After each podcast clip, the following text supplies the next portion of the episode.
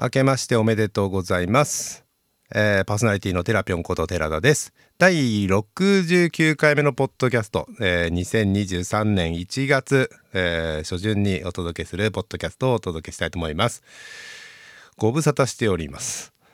えー、となんだかんだちょっとポッドキャスト撮れてなくて12月も一本も撮れず、えー2022年の振り返りもせずこのまままあ新年に突入してしまったということでまあ改めて2022年の振り返りと、えー2023年の抱負みたいなことを少しちょっとしていこうかなというふうに思っています。よろしくお願いします。えー2022年ですが、えーもう2023年になってもう何日か経っているので、えーともう振り返り今頃かっていう感じはしないでもないんですがちょっと個人的には一応振り返っておこうかなと思っていて、えーと音声残しておこうと思います。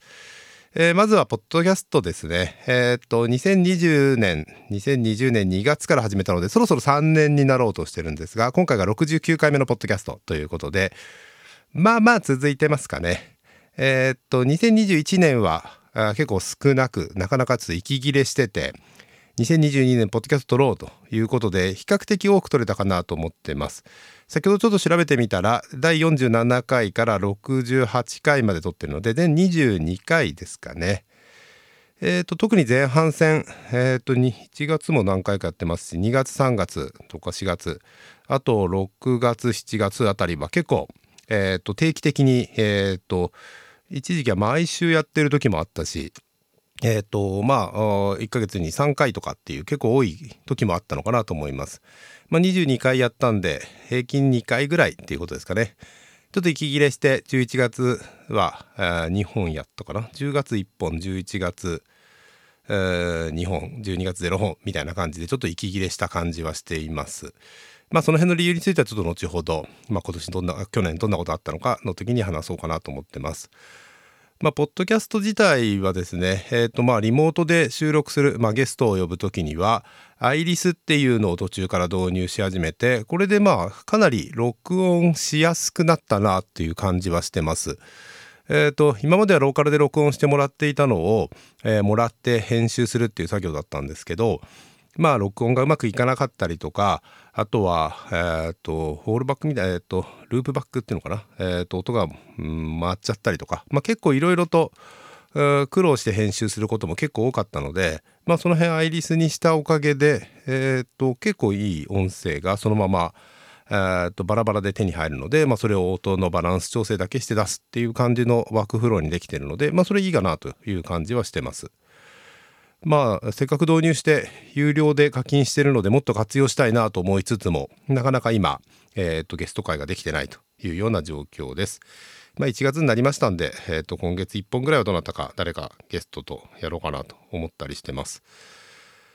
ただまあポストキャスト、まあ、コロナ禍に入る直前ぐらいから始めててで始めてまあやっぱりいろんなこと知るチャンスが減っている、まあ、特に雑談が減っている中ポッドキャストでいろんな新しい本を知ったりとか新しい考え方知ったりとかっていうのはすごくいい刺激になってます。えー、と一番最近の11月ですかね、えー、と伊藤哲郎さんと池内さんとやった時の話の時にはいろいろとちょっとマネージャー論みたいなとこから始まったんですけどあのあと2冊ほどそこで紹介いただいた本読んでみてすごくうーと面白かったし勉強になったんで、えーまた、まあ、そういう新しいこと知ったりとか、まあえー、とそれの意見交換みたいのもポッドキャストでできたらいいかなというふうには思っています。ということで2020年22年振り返りということで、えー、とちょっと私がやってたことをざざっと、まあ、抜け漏れちょっとあるかもしれませんけどざざっと紹介していきたいと思います。まずコミュニティイベント活動的にはですね、えー、とパイコン九州が1月にあったので、まあ、それ久しぶりの、まあちゃんとリアルな感じの回だったので、まあ、それには行きました。えーとまあ、発表もしてきまして、まあ、それが、えーそれがスタートっていう感じでした。えー、と他には、えー、と PyConUS2022 にも行ってきました。これは久しぶりの海外のアメリカまで行ってきたという感じです。あと10月には PyConJP2022 には、えー、と普通通り参加して、えーとまあ、スタッフ活動のお手伝いとか、まあ、もろもろと代表理事としての役割としての登壇っていうんですかね、えーと会まあ、マネジメントしたりとか、まあ、そんなこともやってきました。まあ、他にはっていうと、まあ、コミュニティ活動何個かやっているんですけれども、えー、と今年継続したのは NVDA ですかね NVDA は、えー、と前にも何度かこのポッドキャストでお届けしますが、えー、とスクリーン、えー、リーダー Windows 用のスクリーンリーダーオープンソースのスクリーンリーダーなんですけどそれのコミュニティでラジオを毎月、まあ、これは継続してやってるやつなんですが、まあ、役員の体制が少し変わったりしたんですが、まあ、継続して私も役員やってます。えー、と他には Python ミニハッカソンもだんだんハイブリッドになってきてハイブリッドでできるようになってきて、えー、と私は現地に行くようになったりしてるんですけれども、まあ、なかなか新しい人が定着するっていう感じに今なっていないので、まあ、何か工夫しなきゃいけないだろうなと思いつつも、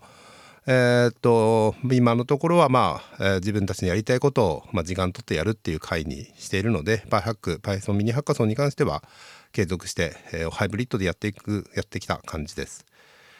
あとはプロン JP とかプロンの、えーとえーと、プロン研究会とか、えーと、オカチ JS っていうようなコミュニティこの辺はほとんどオンラインですね、まあ、たまに、えーと、できまして、えー、と現地で開催っていうのもありましたが、まあ、そんなイベントには参加したり主催したりっていうことをやってきました。まあ他のコミュニティで新しいつながりっていうのはちょっと作れてないかなっていう感じです。やはりまあこの辺のコロナ禍のコミュニティの新しいつながりまた新しい発見っていうのがちょっとできていない感じがするので、えーとまあ、そういう意味では2023年今年はですねもう少しそういう新しいつながり新しい発見みたいなことができると嬉しいなとは思っています。続いて執筆活動ですが、えー、と1月にはこのポッドキャストで2回ほど紹介した Python 実践レシピのが出ました。えー、っとこれはと Python、え、エンジニア育成推進協会のまあ、試験になるための本っていうことで書き始めて約1年ぐらいですかねみんなで書いてレビューして、えー、と執筆出版できました。えー、っとはいもう一つはですねこれも1月なんですが、えー、っとフラスク Python のフラスクの本を執筆しましてあ監修しましてこれは執筆活動はしてないんですけれども、まあ、監修としてお手伝いしたと。まあ、こっち1年半ぐらいかかって結構長くかかっちゃったやつなんですけれども、まあ、ようやくこれも1月に出版されました。おかげさまで両方とも本としては、えーと、比較的評判をがいい感じで、まあ、本となかなかまあ、えーと、買っていただいている方も多いのかなというふうに嬉しく思っています。もう一つがデータ分析の教科書第2版ですね。これ第1版が、えーと、あったんですけれどもこれが2018年だったかな？7年？18年かな？ちょっと忘れちゃいましたけどかなんかに出てた本を最新版の Python にしたりあとツール類が少し変わっているのでその辺の改定をするということで、まあ、こちらも Python エンジニア育成推進協会の、まあ、試験の試教材になっているので、まあ、それの、まあ、Python バージョンを合わせるということで、えー、と改訂版第2版を出しました。これが10月ですね。はい。でえ、ー、とまあ3冊結果的にま成果が出たのですごいなという感じを私も持っているんですが、まあ、執筆中の本がなかなか進んでいないという状況でかなり苦戦してます。やはり、ま、書く時間を作ったり、まあ、それの書くっていうモチベーションをずっと高めてやり続けるというのは、まあ、結構辛いというか大変な状況で、えー、と今執筆中1冊監修1冊もう1冊ちょっと,、えー、と協会の関係で、え、と監修をしておりますけれども、まあ、そんな感じの3冊今動いている感じです。一番最後になるのが今書いてる本ですかね本当だと年明け、まあ、この春には出したかったんですけどちょっとまだ書き終わっていないまだ脱行できていない状況なのでえー、っとなんとかもうちょっと頑張って早くまとめなきゃいけないなというような状況です。まあ、今年も2冊1冊2冊はまあ何かしら出せそうだなという感じはしてますがまあ少し執筆活動は落ち着かせた方がいいかなとまあしばらくやらないなんてことを2020年の冬と11月とかに言ってた記録があったんですけどまあそんなこと言ってたのになんかあ自分で書くまあ強調ですけれども自分で書くってことを今でもやってるので、うん、まあうん大変なんでね書くのはねちょっとどうしようかなという感じでは思っています。はい、続いて、まあ、講演ですが、まあ、リアルで講演したのは1回ですかね新潟のデルタギグっていうイベントに招待を受けまして、まあ、そこで、まあ、コミュニティ関連の話とかエンジニアの学び方みたいなそういうような形の講演をさせていただきました。まあ、これは、えーと、Python ブートキャンプ新潟と同時閉鎖っていう形を取ってもらってた閉鎖してくれてたイベントだったので、まあえーと、午前中その講演をして午後は、えー、うんと Python ブートキャンプの講師をするという感じでした。まあ、Python ブートキャンプの講師、えーとまあ、継続してるわけですが、えー、と今年は1回ですかね、はい、やりました。はい、で、えーと、講師関連他にはですね、えーとまあ、一橋大学の一橋大学の大学院の社会学研究科で客員准教授として、まあ、データ分析とテキスト処理というようなと講義を全13回の、えーと、2単位の授業ですかねをやって、まあ、これは前期にやってたんですけれども、まあ、それも結構多くの人たちに受講いただいて、まあ、結構学んでいただいた方ちゃんと学習していただいた方多かったんじゃないかなっていう印象は勝手ですが思っています。まあ、他にも講師関係は企業研修で継続している Python の基礎とデータ分析これも23回のシリーズでやったりとかあとは Web 技術の基本っていうのを新しく作って、えー、やりました。まあ、この辺は次の話にもつながるんですが、まあ、こう動画で学べるように、まあ、その毎回自分で講義するっていうのもリアリティがあるのかもしれないんですが Zoom でやっているんなら動画にしちゃった方が繰り返し見れるし、えー、と間違いも少なくなっていいんじゃないかなと思ってちょっとやった初めてのパターンのものです。先ほど言った Python の基礎とデータ、えー、Python の基礎の方も企業研修向けに、えー、と動画は撮影して、まあ、それも、えー、2回ぐらいも使ってもらってますかね使ってもらってるっていうような感じのものもあります。はい、で仕事関係で、えーとまあ、動画っていうのをまあ最近すごくテーマに思っていたので動画の動画スタジオ動画を撮影できるスタジオ化ってことで会社の方を少しスタジオにできるような準備をしてそんなにまだ活用できてないので、まあ、もう少し今年は動画を撮れるような、まあ、準備したりコンテンツ揃えたりっていうことをやりたいなとは思っています。あとまあ、えー、とその当時その時にその年初にやってたんですけれども動画のストリーミングシステム作ったりとか、まあ、ウェブシステム相変わらずまあウェブ技術の会社なのでウェブシステムとかを使っ、えー、と作っています。まあ、今年、まあ、近年というかですね、まあの特徴的な仕事関連の動きとしてはやはり、まあえー、SPA フロント技術を使うことがすごく増えていて、まあ、 React 使ってっていうのがやっぱり増えてます。まあ、私たちが得意にしている CMS ツールの Plone のフロントエンドも、まあ、 React ベースですし、まあ、その他もかなり React がまあ増えてるなっていう感じがするので私自身まあ以前にも話しましたが Vue.js を結構メインにしていたので、まあ、そこから React への転換みたいなことを後半ちょっと考えてやっています。でまあ、会社的には今 Gatsby のGatsby で作るシステムというかサイトが結構増えているので、まあ、 Gatsby の活用をもっともっと進めたいなとかあとはま CMS と Gatsby とか CMS と何かを組み合わせる SPA を組み合わせるみたいなことも増えていくんじゃないかなというふうに期待もしてますし、まあ、そういうものが望まれてるんじゃないかなというふうに思っています。でえっ、ー、とまあ、 Gatsby だけじゃなく React の活用としては、まあ、もちろん Volto も使えますしあとは Next.js とかも、まあ、結構使っていけるといいなと思って、まあ、これは今鋭利準備中っていう感じです。特にまリリースされたものはないんですけれどもまあ早い段階2023年の早い段階にはリリースしたいなと1個リリースしたいなと思っているものがあります。仕事関連でもう一つ、まあ、変わったことというか、えー、こう2022年に起こったこととしては出張が復活しました。えー、っと結構対面でのミーティングを望む人たちが増えているお客さんも増えていて、まあ、我々も行きやすくなってということで出張は結構増えてきたかなと。まあ、ようやく、えー、と新幹線に乗るような出張もありましたし、まあえー、とそれ以外にも都内でのミーティングなんかも比較的増えてます。えーと、この辺はやはり新しい出会いとかっていうのをすごく難しくなっていて、まあ、これは仕事関連で特に思う、まあ、先ほどのコミュニティ関連でも思っていますけど新しい出会い新しい仕事とのあと新しい人との出会いみたいなところがなかなかできない状況にあるので、まあ、その辺はちょっと苦戦してるなと思ってはいます。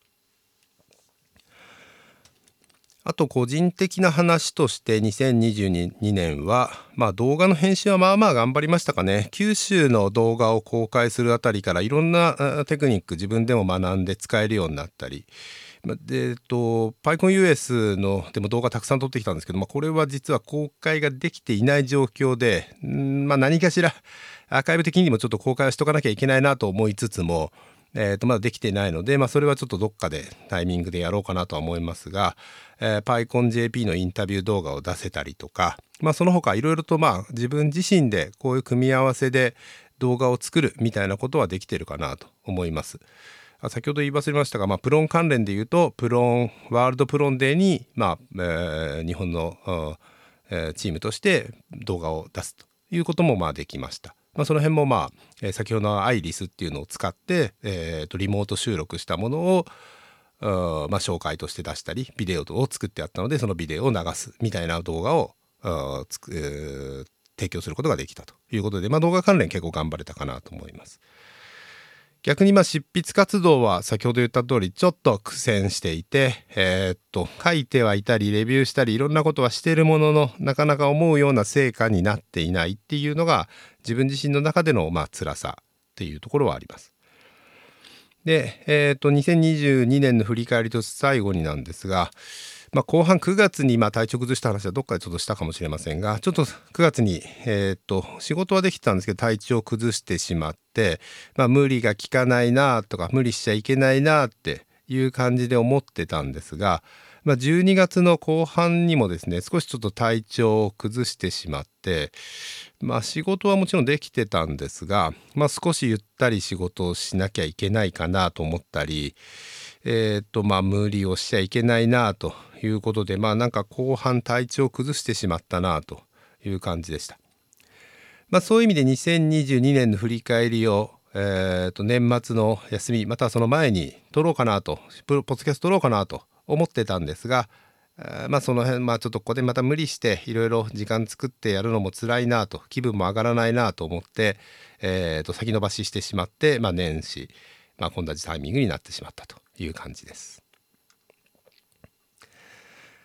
さて、まあ、2022年振り返るとまだ他にもいろんなことあったんだと思うんですがまあえっ、ー、とこんな感じで2022年から2023年に、まあ、なりました。で今年の抱負って何だろうなって自分自身そんなにしっかり考えられなかったなと思うんですがやはりまあ体調を整えてやはり無理しちゃいけないなと、まあ、自宅にいる分時間がいくらでもあるっていう考えとやはりまあそこでゆっくりしたいとかそういうものとバランスがやっぱり崩れてるんじゃないかなとあと運動不足っていうのも結構あるかなと思います。えーと、ずっとやってたゴルフ毎月ゴルフをやろうなんてこともですね、えーと、後半は途切れてしまいましたし今もちょっと1月2月もちょっとそんなに積極的に運動するっていう状況じゃないなと思っているのでまあ逆、そこの辺はちょっとゆっくりしながら無理しないようにしっかりいろいろ考えていかなきゃいけないなというふうには思っています。えー、っと抱負としてまあ、えー、っと年末年始なんだかんだ、まあ、それでもなんだかんだパソコンの前に座ってですね結構ウェブのフロントエンド技術特に React 系の技術私はまだまだ React については、えー、と理解が足りてない部分が多いので、まあ、自分で何か作らないとゼロから作らなきゃいけないなと思って今作ってます。えー、と1月に毎年やってる合宿もあるので、まあ、合宿で何か成果が出せるぐらいのところまで準備しておいて合宿で何かやって、えーとまあ、リリースまではしなくても見せられるものができたら嬉しいなというふうに思ってます。まあ、幸いにも、えー、と教えてくれる仲間がいたりとか、えーとまあ、いろんな情報源っていうのは結構あるので、まあ、なんとか、えー、と作れるそうだなと結構面白くできてる面白く面白くなってきたなっていう感じはしてます。まあ、他にもですねアイデア的には個人的に作りたいものがたくさんあって、まあ、こんなものもあんなものもこういうふうにやったらこういうのをうまく組み合わせたらできるじゃんなんてことは結構思ってることが何個かあって、えやりたいなと。まあ、このポッドキャストのえーと、音声を文字起こししたものを検索できるようにするとか、まあ、そんなこともですね、まあ、気軽にできそうなのでやりたいなとは思っているんですが、まあ、なかなかちょっと時間作れてないのでその辺はまたどっかのタイミングで時間作って頑張りたいなと思ったりしてます。あとまあ本を読んでいくまあポッドキャストをきっかけにいろんな本を知ったりとかしてうんと結構楽しく本読めてます。特に電子書籍で読むっていうのを、まあ、この間の時からやって11月からやっていて、まあ、思ったより電子書籍も読みやすいなというふうに思って電子書籍で読むっていうことをちょっと進めてます。あと豊富ではないんですが、まあ、仕事的な話としては、まあ、新たな挑戦っていうことはしたいなと思ってます。まあそれが一つはまフロント技術をもっともっと活用していく、まあウェブでもフロント技術活用していくとか、自動化を進めるとか、もうすでにやってることの延長なんですが、まあ、組み合わせをもう少しスムーズにできるようになると、よりいろんなことができてくるんじゃないかっていうイメージがあるので、まあ新しい挑戦しつつ CMS とかフロント技術の融合、またはまあプロン6も出てるのでプロン6の活用とかですね、まあ、その辺もやっていきたいかなとは思ってます。でコミュニティ活動についてもですねまあ、えー、と今年もすでに、えー、と何個かリアル開催のイベントが進んでいることを聞いているので、まあ、そういうのに積極的に参加したりとか、まあ、新しいつながりっていうのをここで求めていけたらなというふうに思ってはいます。まあ、そういう意味で、まあ、最初は体調を整えつつ技術的勉強とあとはまあ本読んだりインプットを増やすっていうことさらに新しい挑戦とか新しい出会いみたいなことができるといいのかなというふうに思って、まあ、新年を過ごしているところでございます。ということで、えー、っと、今日はですね、えー、っと、2022年の振り返りと2023年の抱負っていうようなことで、えー、っと、収録しました。えっと、またゲスト会ですね、えっと、継続していきたいと思いますので、えお聞きいただければと思います。本日は最後までお聞きいただきありがとうございました。